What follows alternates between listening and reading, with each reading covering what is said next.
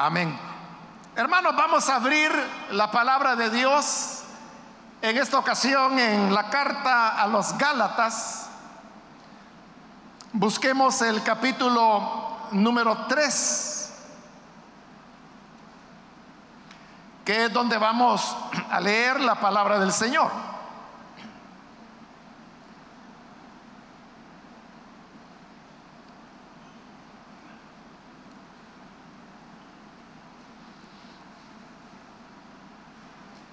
Bien, dice entonces la palabra de Dios en Gálatas capítulo 3, versículo número 15 en adelante. Hermanos, hablo en términos humanos. Un pacto, aunque sea de hombre, una vez ratificado, Nadie lo invalida ni le añade. Ahora bien, a Abraham fueron hechas las promesas y a su simiente. No dice y a las simientes, como si hablase de muchos, sino como de uno. Y a tu simiente, la cual es Cristo. Esto pues digo, el pacto previamente ratificado por Dios para con Cristo, la ley que vino 430 años después, no lo abroga para invalidar la promesa. Porque si la herencia es por la ley, ya no es por la promesa. Pero Dios la concedió a Abraham mediante la promesa. Amén. Hasta ahí, hermanos, vamos a dejar la lectura. Pueden tomar sus asientos, por favor.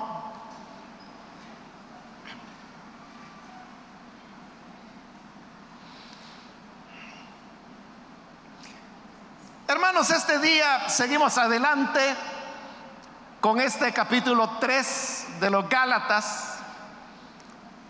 Si usted ha estado asistiendo los lunes anteriores, recordará que en este capítulo Pablo introduce el ejemplo de Abraham como el padre de la fe y como él lo lo afirmó apoyándose en las escrituras del Antiguo Testamento, que él fue justificado por medio de la fe. Entonces, el argumento de Pablo es que si Abraham fue justificado no por las obras, sino que por haberle creído a Dios. Porque Dios habló a Abraham y le dijo que, aunque él ya tenía 75 años de edad, que habría de ser padre de multitudes y que el Señor le entregaría una tierra que habría de ser de él y de su descendencia para siempre. Esto que parecía una cosa fuera de tiempo o incluso absurda, Abraham no la vio así, sino que le creyó a Dios. Él creyó que Dios no lo estaba engañando, no, no estaba jugando con él. Y que si Dios le decía que él habría de ser padre de multitudes, que de verdad lo sería. Y que la tierra a la cual él lo llamaba a ir, que era una tierra que ni siquiera conocía, si Dios le decía que iba a ser de él y de sus descendientes para siempre, entonces Abraham lo creyó. Y ese acto de Abraham de creerle a Dios, simple y sencillamente porque Dios lo decía, eso le agradó tanto a Dios que entonces Dios no solamente le cumplió esas promesas, como nosotros sabemos que así fue, sino que además esa fe Dios se la tomó como que si hubieran sido muchas obras buenas que Abraham había hecho y en realidad no había hecho ninguna, simplemente le había creído a Dios. Y así es como la escritura afirma que su fe le fue contada por justicia. Entonces Pablo está demostrando que el trato de Dios con Abraham fue un trato que se hizo sobre la base de la fe y no sobre la base de la circuncisión. Porque recordemos que la práctica de la circuncisión precisamente comenzó con Abraham. Cuando ya había nacido el primer hijo de Abraham, que fue Ismael, Dios le dijo a Abraham que ese sería, sería el símbolo, la señal de la promesa que Dios le había dado. Y le pidió que se circuncidara él, circuncidara a su hijo y circuncidara a todos los esclavos que tenía en su casa y que le servían.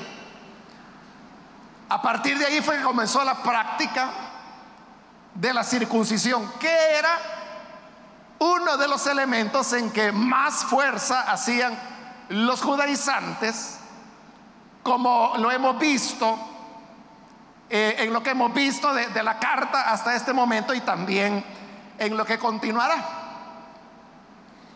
Entonces Pablo está demostrando que la circuncisión no fue un elemento que pesara en la justificación que Dios le otorgó a Abraham.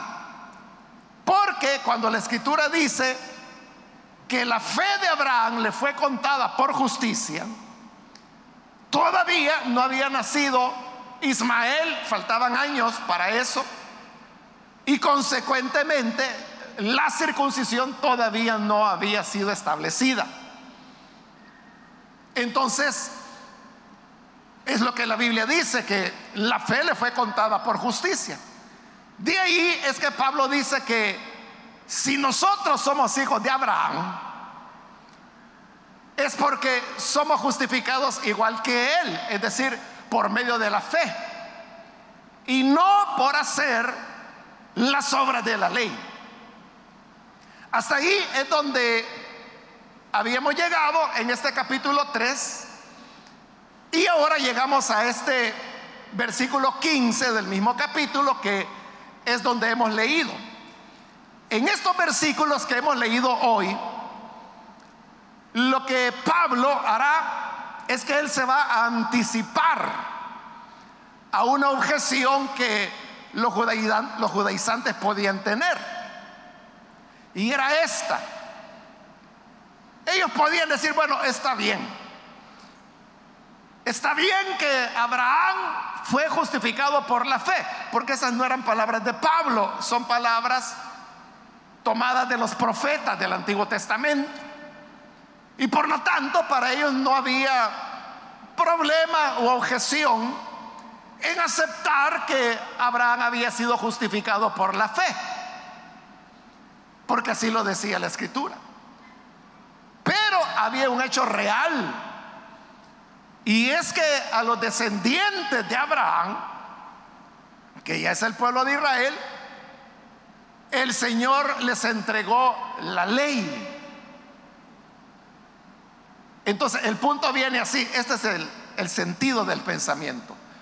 Abraham recibió las promesas. Y en eso estaba de acuerdo Pablo y los judaizantes también.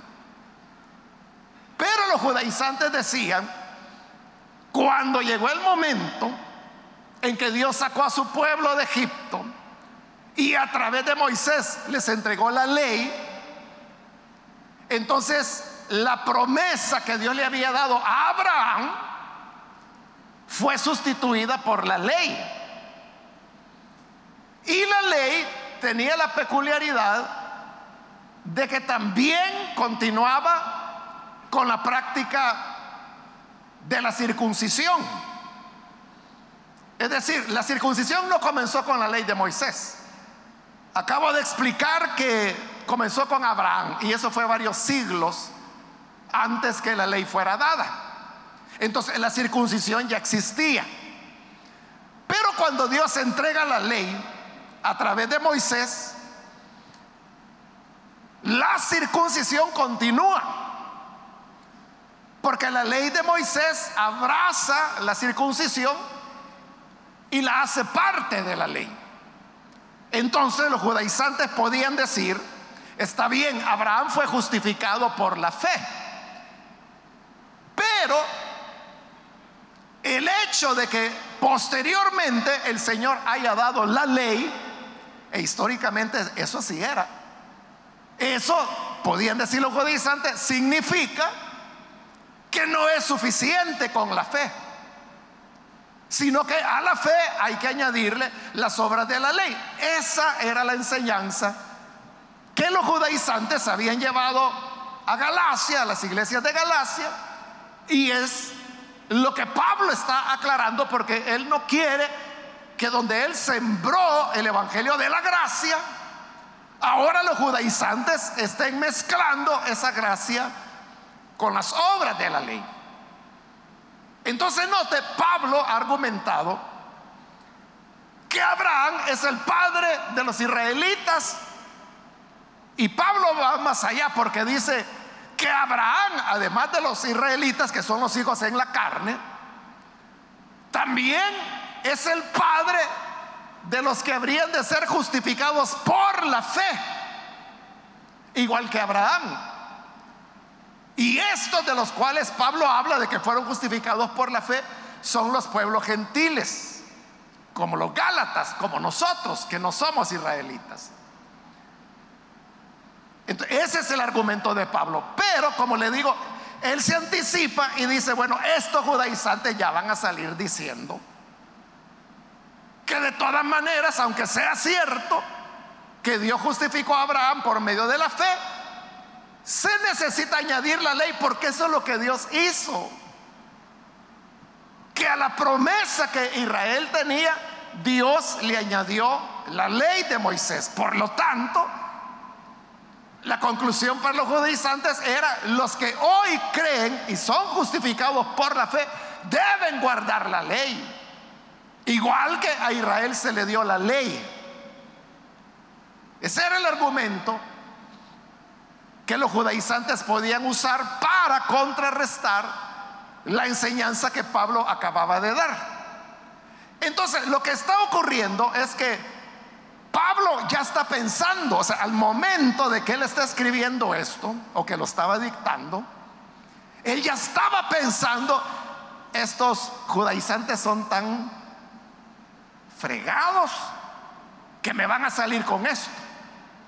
Antes que lo dijeran, Pablo va a combatir ese argumento. Y lo que hoy hemos leído en los versículos que corresponden es la respuesta de Pablo a ese argumento que los judaizantes todavía no lo están usando, pero que Pablo cree que lo pueden usar sobre la base de lo que él ha dicho. Entonces, a partir del versículo 15, Pablo va a comenzar a rebatir un argumento que los judaizantes podrían usar a futuro. Entonces comienza el versículo 15 diciendo, hermanos, note que ahí hay un, cambio en, en la forma como Pablo está tratando a los Gálatas. Porque cuando se dice hermanos, la sola palabra es una expresión fraternal.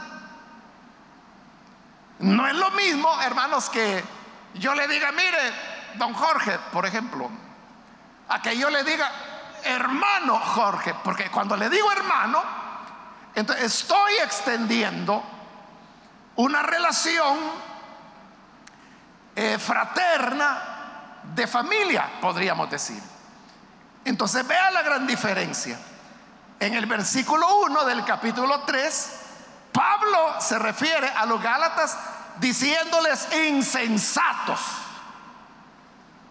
Pero ahora en el 15 los llama hermanos. Es decir, que el capítulo comenzó con una expresión severa, podríamos decir, porque le está diciendo a los Gálatas insensatos. ¿Quién los hechizó? Se recuerda cuando pasamos por ahí. Expliqué eso de por qué significa hechizar.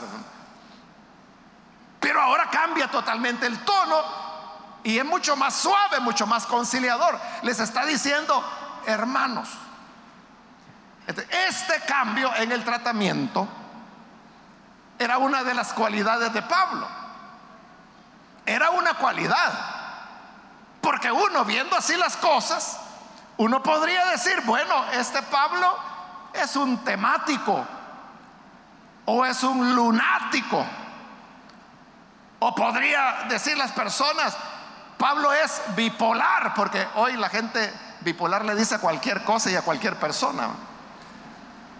Y la bipolaridad es una condición que solamente puede ser diagnosticada por un médico, por un psiquiatra. Pero la gente, a cualquiera le dice, sos bipolar, o la gente misma dice, no es que yo tengo bipolaridad. Tal vez lo que tiene es mal genio. Pero eso no es bipolaridad, la bipolaridad es una patología psiquiátrica que tiene que ver con otro asunto. Pero como es la moda, ¿verdad? Cualquiera podría decir, bueno, Pablo es un bipolar porque acaba de estarles diciendo insensatos y hoy les está diciendo hermanos. Pero no es una hipocresía, no es un, una que Pablo era temático o lunático y mucho menos bipolar. Le dije que es una virtud, es una cualidad. ¿Por qué razón? Porque Pablo podía combinar y balancear las dos cosas. Había oportunidades cuando él tenía que mostrarse firme como lo hizo cuando le dijo insensatos, embrujados. Pero hoy esa palabra que en ese momento fue fuerte, él la está suavizando porque hoy él está dando instrucciones, está enseñando. Y por eso utiliza el término más conciliador y fraterno de hermanos esa cualidad, hermanos, de, poder combinar los dos elementos y usarlos en el momento correcto, diríamos, y en las condiciones adecuadas, es una, es una cualidad. No cualquiera lo hace, o sea, porque están las personas que pueden pasar ofendiendo a otros todo el tiempo. Y están otras personas que son muy melosas, muy consentidoras, digamos, con las otras personas. Pero ni lo uno ni lo otro es bueno, sino que debe haber un equilibrio porque hay momentos en que hay que usar firmeza y hay momentos donde hay que ser muy conciliador, igual que Jesús. Jesús fue capaz de decirle a Pedro, Satanás, o de decirle a la multitud, ustedes me buscan porque les di de comer. O sea, les estaba diciendo interesados, ustedes lo que quieren es pan. Pero había otras ocasiones cuando Jesús se mostraba tierno, que recibía a los pecadores, paciente con la multitud, que recibía a los niños que le traían, dice que los tomaba en brazos, los bendecía entonces, igual, ¿verdad? Uno diría, bueno, Jesús es bravo, pero tiene sus momentos en que es todo amor. Entonces, era un balance. Y como digo, esa es una cualidad. Bien, entonces, pero como hoy Él quiere instruir, entonces toma el tono más suave y más conciliador y le dice, hermanos. Y continúa, hablo en términos humanos.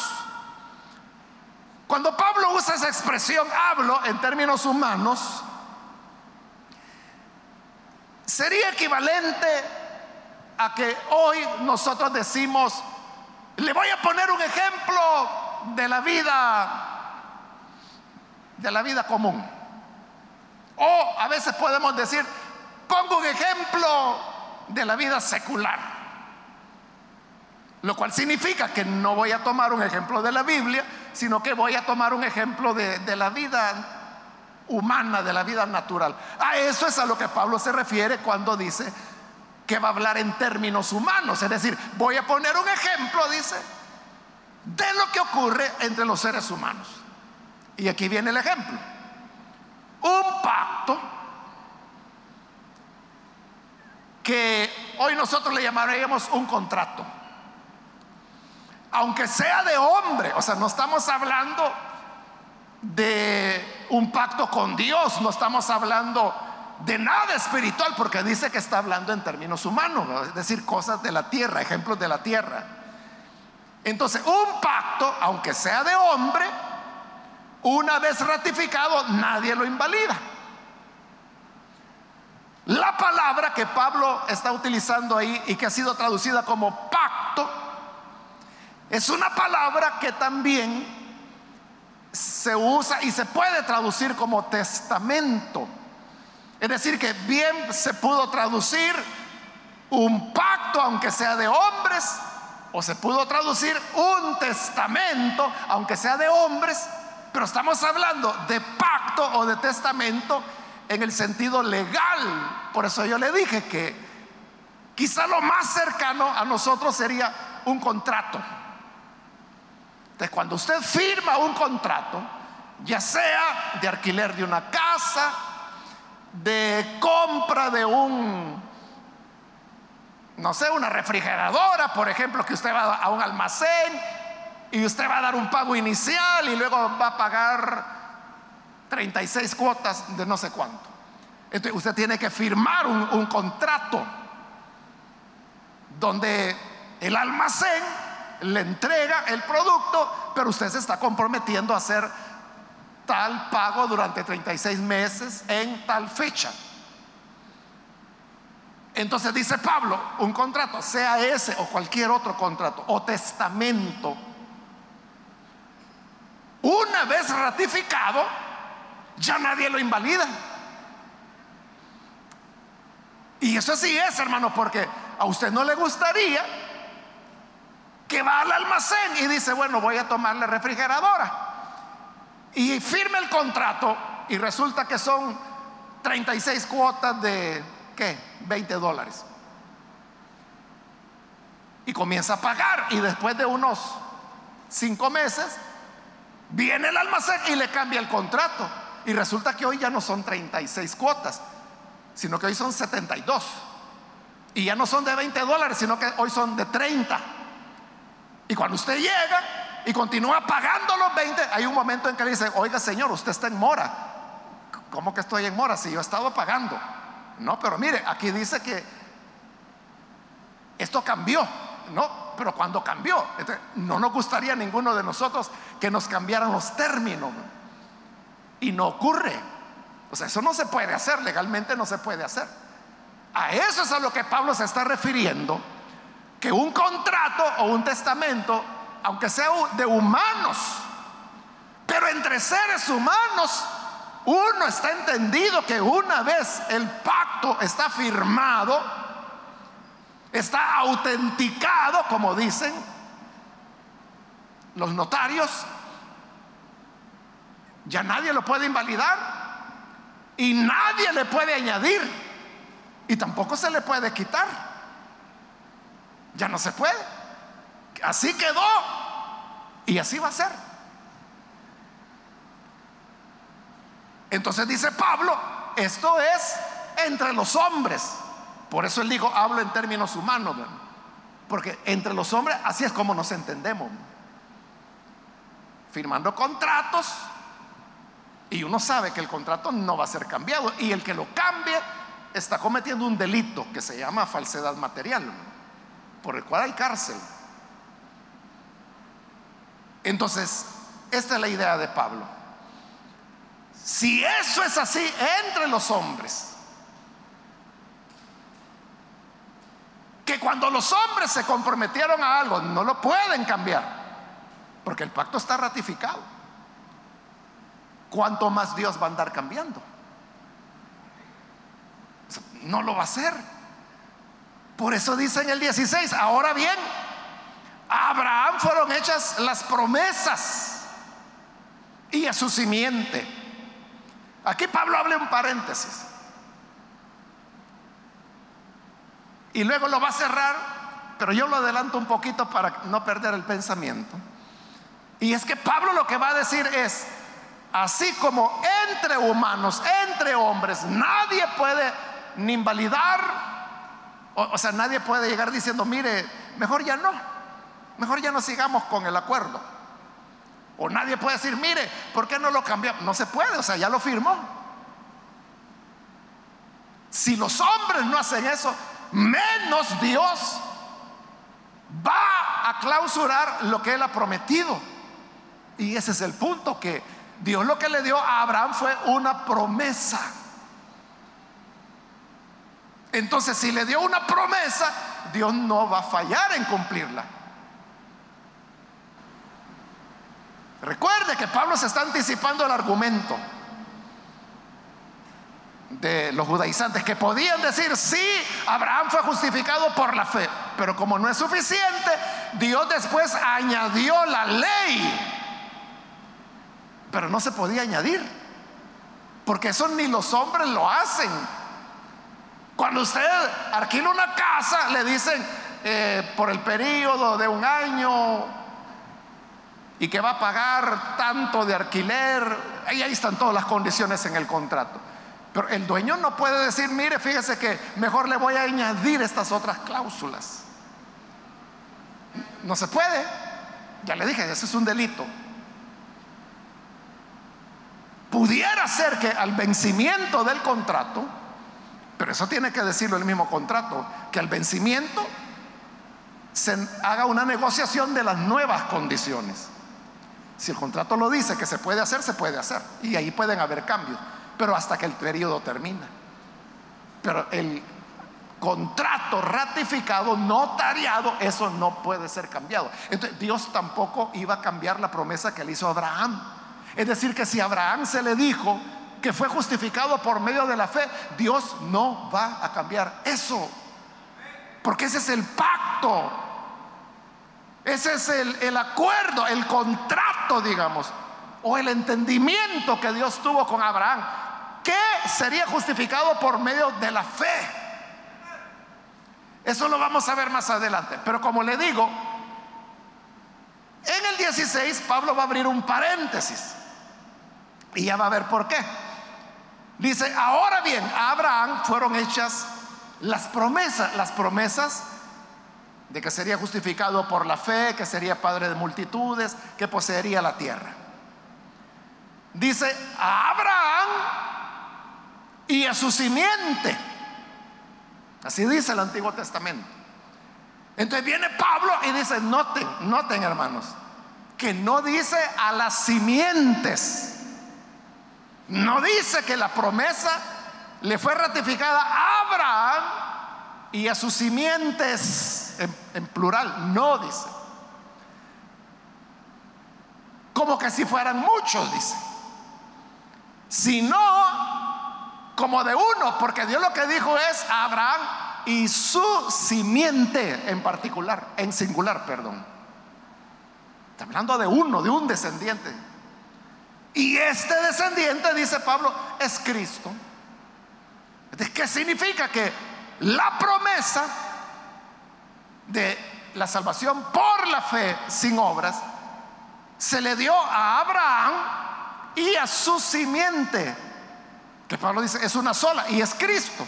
Es decir, el pacto, la promesa es con Abraham y con el Señor Jesús, que es su hijo, es la simiente de Abraham.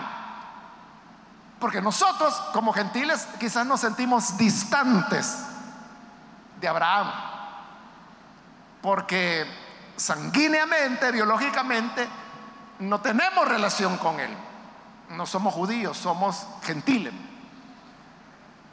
Somos hijos de Abraham, pero por la fe, que es otra cosa. Entonces, podemos sentir lejano a Abraham o que no tiene nada que ver con nosotros pero nos sentimos lejano a Cristo.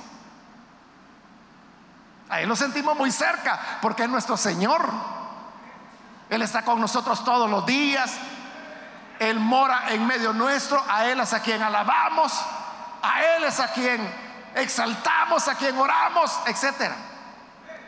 La promesa no solo fue para Abraham, sino que para la simiente en singular la simiente de Abraham. Y dice Pablo, este es Cristo. Entonces la promesa no solo es para el anciano Abraham, que como le digo lo podemos sentir muy lejano, sino que también para Cristo, el cual está muy cerca de nosotros. Entonces, ese es el paréntesis que Pablo cierra. ¿Por qué Pablo abrió este paréntesis? Lo vamos a ver más adelante porque es lo que quiere decir es que ese contrato, esa promesa que Dios hizo con Abraham y que no puede ser cancelada ni cambiada, nos alcanza también a nosotros los gentiles. Porque fue para Abraham y su hijo, su descendencia, su simiente, que es el Señor Jesús. Bien, habiendo hecho esa aclaración, continúa en el 17. Esto pues digo, es decir, está retomando el tema. El pacto previamente ratificado por Dios para con Cristo. Note que hoy ya no está diciendo que es el pacto con Abraham, hoy está diciendo que es con Cristo. Porque Cristo es la simiente de Abraham. Entonces dice, ese pacto que previamente al principio de las cosas ya Dios había afirmado con Cristo la ley que vino 430 años después, no la abroga ni invalida la promesa. Cuando Pablo dice que la ley vino 430 años después de Abraham, porque esa es la idea, él lo que está haciendo es que está tomando de Éxodo capítulo 12, que en el momento de, de la salida de Egipto, el libro de Éxodo dice que el pueblo de Israel salió después de haber morado 430 años en Egipto.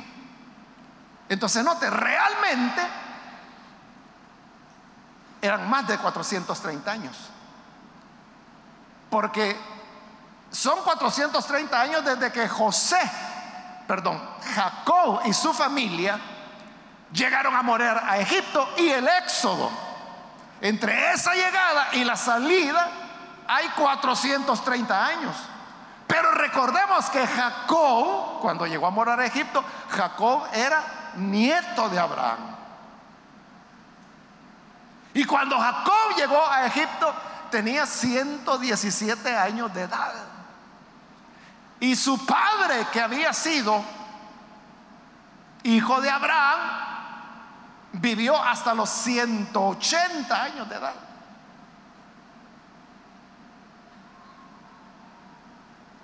Y antes de eso, Abraham había sido de 100 años de edad cuando dio cuando se convirtió en padre de Isaac. Entonces, allí, hermanos, entre Isaac y Jacob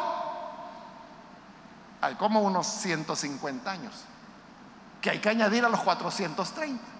Pero Pablo se queda con los 430 porque eso es lo que dice el libro de Éxodo. Pero no está hablando desde Abraham hasta el Éxodo, está hablando desde la llegada de Jacob y el Éxodo, que fue, como decimos, unos 150, 175 años más o menos por ahí. Entonces, lo ven, dice Pablo, la ley fue dada 430 años después. No puede ser posible que al dar la ley Dios está abrogando el pacto, el contrato que hizo con Abraham y con su hijo, que es Cristo. Por eso es que aquí ya no habla de la promesa a Abraham, está hablando de la promesa a Cristo. Y la ley que fue dada 430 años después no la abroga. Entonces ahí Pablo se está anticipando el argumento porque le dije al iniciar que el argumento de los judaizantes podía ser, sí, Abraham fue justificado por la fe, pero como no era suficiente, Dios tuvo que añadir la ley. Así que tenemos que guardar la ley, tener fe, pero también guardar la ley, hacer obras. De Pablo dice, no, no, porque la ley que fue dada después no puede abrogarlo primero, porque eso ni los hombres lo hacen.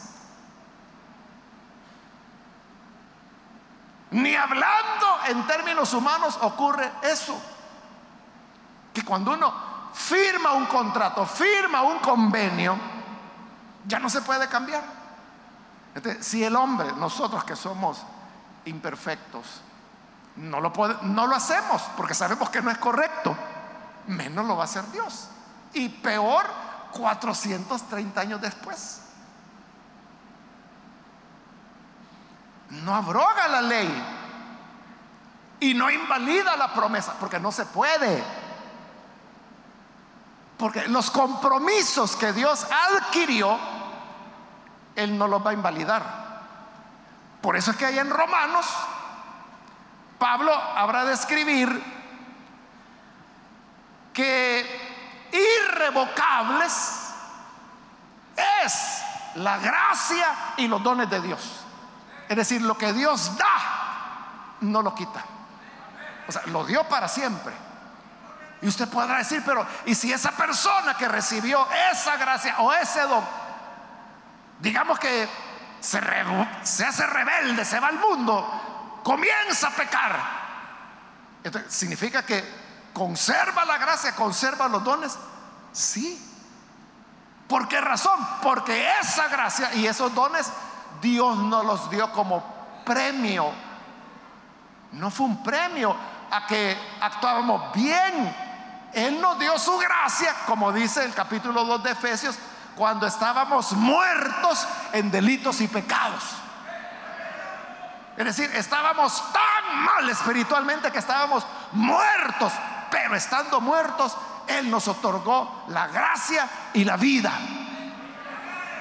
No recibimos la gracia porque somos tan transparentes como la luz o porque somos inmaculados que nunca hemos pecado ni nada. No. Por lo tanto, nuestros fracasos, nuestros pecados no pueden anular la gracia de Dios. Porque no fue por mérito que nos lo dio, fue una gracia. Y por eso es que Pablo dice que la gracia y los dones de Dios son irrevocables. Dios no, no se va a retractar, Dios no va a cambiar. Es que Dios tiene palabra. Así decimos nosotros acá en El Salvador. Decimos, no, esa persona tiene palabra. Que significa que lo que dice lo cumple. Y que si esa persona dijo, eh, vamos, o yo voy a ayudar con tal cosa, me comprometo a tal cosa. Si es un hombre o una mujer de palabra, lo va a hacer. Le cuesta lo que le cueste, pero lo va a hacer. Ahora, el que no tiene palabra, sino que es un hablador, una habladora, puede ofrecer mil cosas y no va a hacer ninguna. Pero uno sabe que esa es una persona no confiable. Pero yo le pregunto, ¿y Dios es confiable o no es confiable? Claro, si Él es Dios, ¿verdad? Entonces, ¿cómo va, va a estar abrogando? ¿Cómo Dios va a estar cambiando lo que Él ya dijo? Lo que Él dijo que era por la fe, ¿por qué Dios lo va a cambiar para decir, no, tiene que ser por guardar el sábado, tiene que ser porque no comas cerdo, tiene que ser porque te circuncidas, tiene que ser porque sigues los ritos de impureza, etcétera? Dios no puede estar cambiando las cosas. Y dice el 18, porque si la herencia, digamos, Dios prometió una herencia a Abraham y a su simiente que es Cristo y por lo tanto a todos los que creemos en Jesús. Entonces, si esa herencia es por la ley, es decir, por las obras, entonces ya no es por la promesa, dice Pablo. Ya no depende de la promesa, sino que dependería de la ley. Pero dice Dios, se la concedió a Abraham. ¿Cómo? ¿Cómo le concedió la promesa a Abraham? Fue por la ley. Fue porque Abraham cumplía la ley que el Señor le dio la promesa. Bueno, poquitos se atreven a decir, pero esa es la respuesta. No, si no había ley, acabamos de leer que dice que faltaban 430 años para que la ley llegara. ¿Cómo iba a ser por la ley si no, no existía? Abraham murió y él jamás supo que era eso de la ley. ¿Qué era eso del sábado? ¿Qué era eso de que los sacrificios, que la impureza del hombre, la impureza de la mujer? No sabía nada. Entonces dice Pablo, si la promesa de Dios de la vida por medio de la fe hubiera sido por la ley, ah, entonces de acuerdo, de acuerdo, hay que cumplir la ley. Pero el punto es de que no fue por la ley, sino Dios la concedió a Abraham mediante la promesa. Y la promesa fue sin ley. La promesa fue porque Abraham creyó. Es lo que dice el profeta. Es lo que dice Génesis, capítulo 12. Y creyó Abraham a Dios y le fue contado por justicia. Eso dice la palabra. Entonces, ¿qué hizo Abraham? Creer. Entonces, si Dios dijo, yo te bendeciré, te multiplicaré, se recuerda las palabras. El que te maldiga, yo lo voy a maldecir. Y el que te bendiga, yo lo voy a bendecir. Todo eso era porque Abraham había creído. Entonces la ley que fue añadida después no cambió la promesa. En otras palabras, hermanos y hermanos, lo que Pablo está diciendo aquí es que la salvación todo el tiempo ha sido por la fe.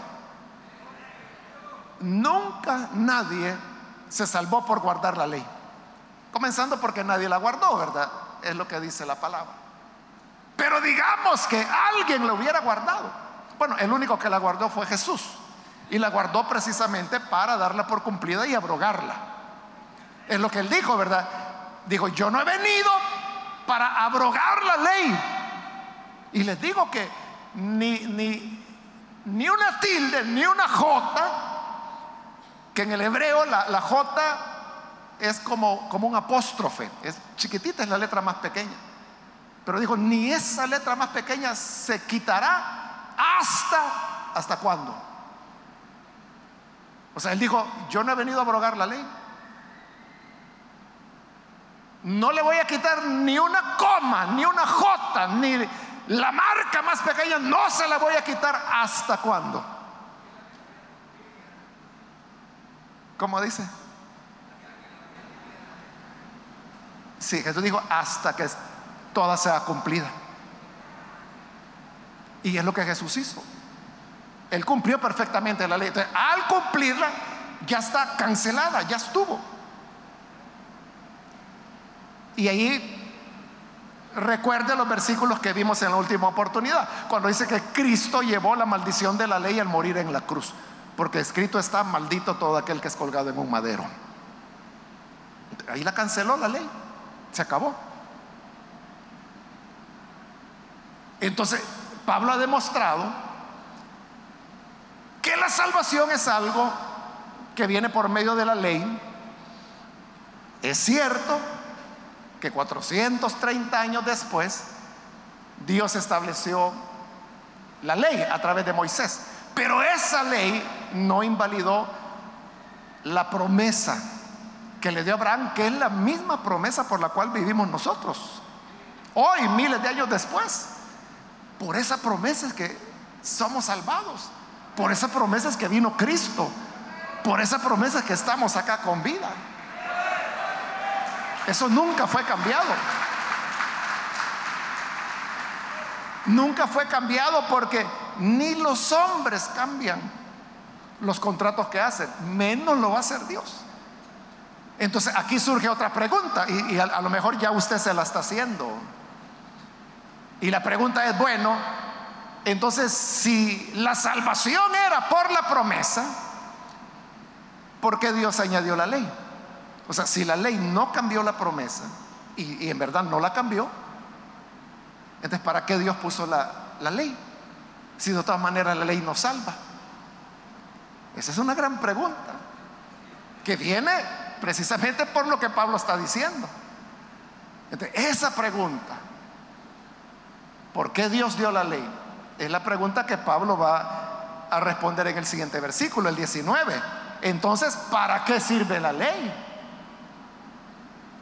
O sea, ¿para qué Dios la puso? Si no va a cambiar el acuerdo que tuvo con Abraham, que tiene con Cristo y que tiene con nosotros. Entonces, ¿para qué añade la ley?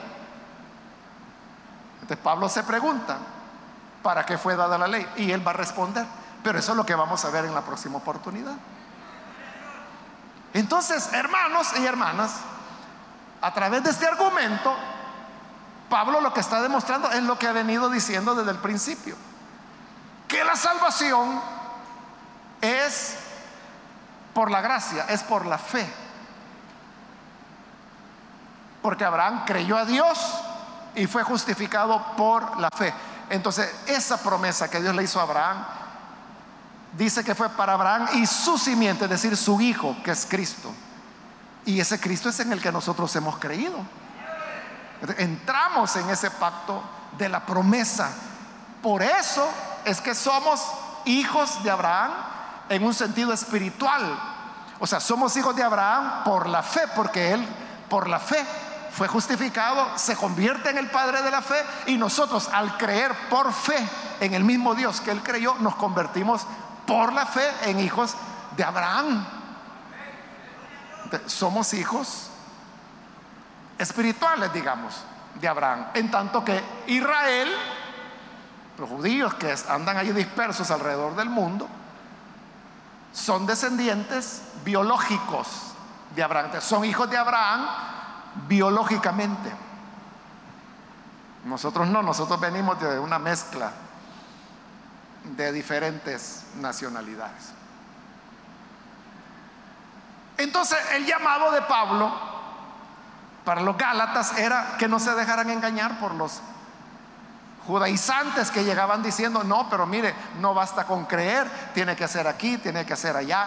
Y como le he dicho, ese no fue un problema solo en Galacia, es un problema de hoy, porque usted va a encontrar muchas personas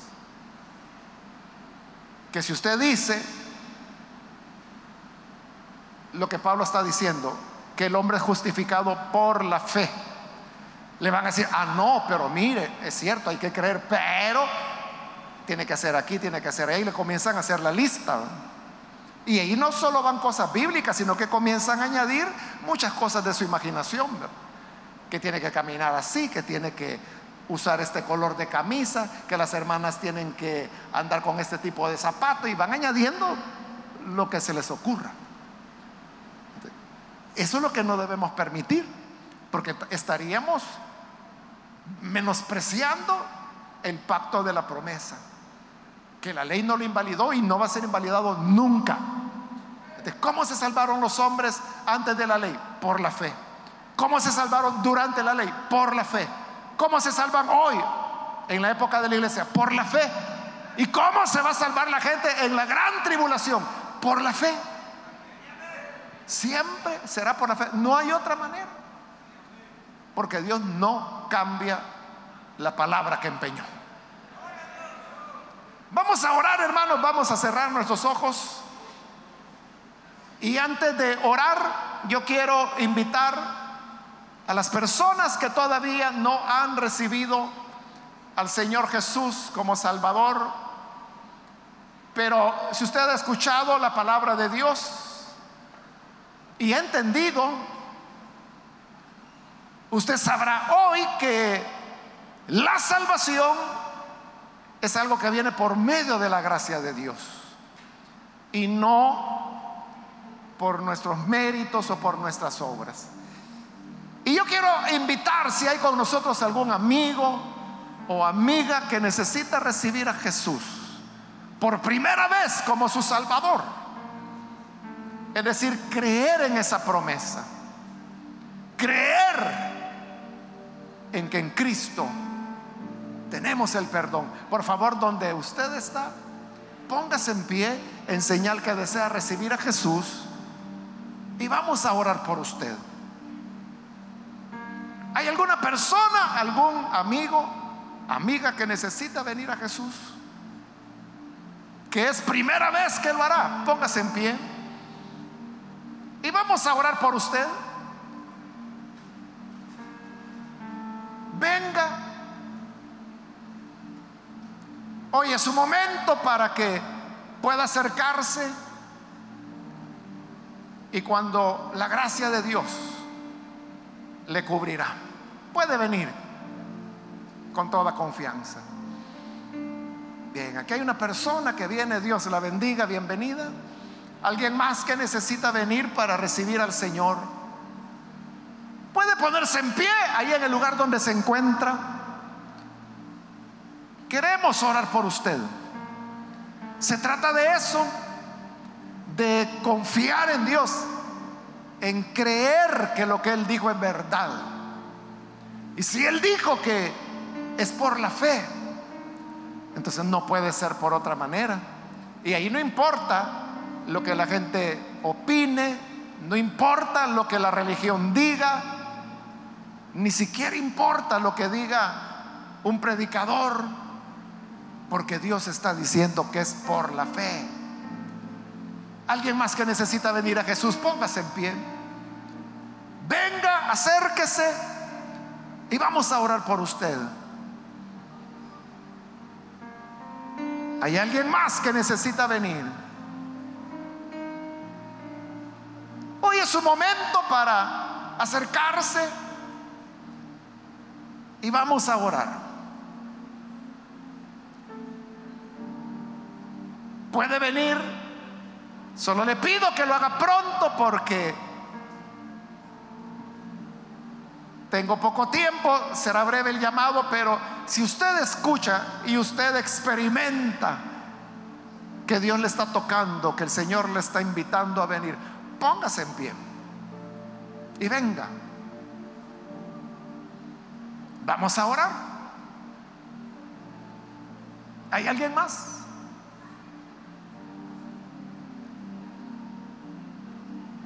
También quiero invitar si hay hermanos, hermanas que se han alejado del Señor, por la razón que haya sido. Pero recuerde que la gracia y los dones de Dios son irrevocables. El Señor no le ha apartado de su gracia. Dios no le ha quitado sus dones, Dios no le ha quitado su gracia. Somos nosotros los que nos alejamos de esa gracia.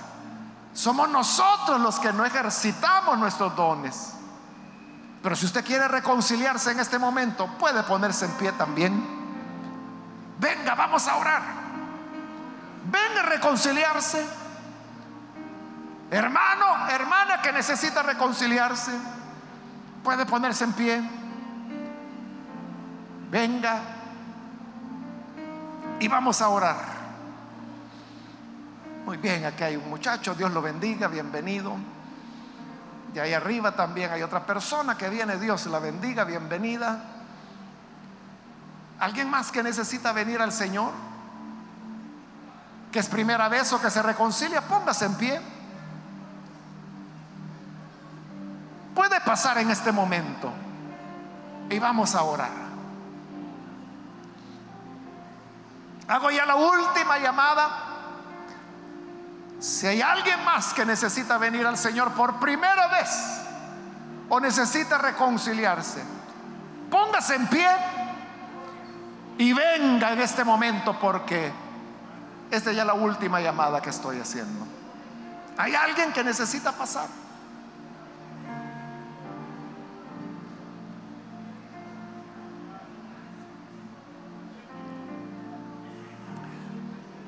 A usted que nos ve por televisión, quiero invitarle para que se una con estas personas que aquí están recibiendo al Señor. Ore con nosotros en este momento. Señor, te damos las gracias por estas personas que están aquí al frente, como también aquellos que a través de televisión, de radio, o a través del internet, no importa dónde ellos están oyendo y uniéndose a esta oración, donde estén, visítalos.